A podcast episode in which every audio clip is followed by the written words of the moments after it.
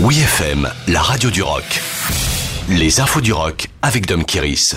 Royal Blood annule son concert au Zénith. Grosse déception pour les fans de Royal Blood. Le concert très attendu qui devait se dérouler hier lundi 21 mars au Zénith de Paris est reporté à une date ultérieure.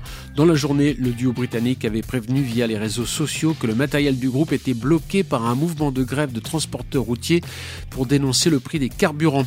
Dans ce même message, Royal Blood explique Nos équipes travaillent actuellement au report du concert. Les spectateurs seront informés de la nouvelle date très prochainement sont invités à conserver leurs billets d'ici là.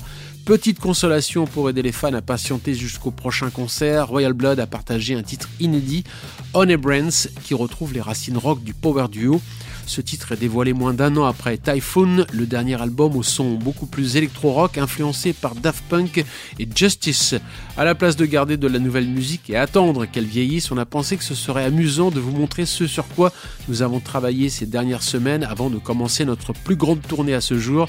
C'est aussi nouveau pour nous que pour vous. Montez le volume, a déclaré Royal Blood. Pearl Jam travaille sur un nouvel album. Les légendes du grunge de Seattle sont déjà au travail pour donner une suite au dernier album Gigaton paru en 2020. C'est le guitariste Stone Gossard qui a vendu la mèche lors d'une interview pour le site Consequence of Sound. Il affirme que le groupe a déjà enregistré quelques nouvelles chansons et surtout il a révélé que le groupe enregistrait sous le contrôle du producteur Andrew Watt. Nous n'avons apporté aucun matériel, nous n'avons juste fait que quelques enregistrements dans le sous-sol d'Andrew à Beverly Hills et jusqu'ici tout va bien. Grand fan déclaré de Pearl Jam, Andrew Watt, le producteur musicien de 31 ans, est très en vue. Il a œuvré sur l'album Ordinary Man d'Ozzy Osbourne et on lui doit certains succès de Justin Bieber et Miley Cyrus.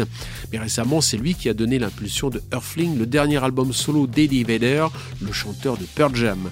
À ce stade de l'enregistrement, on ne connaît ni le titre de l'album, ni sa date de parution.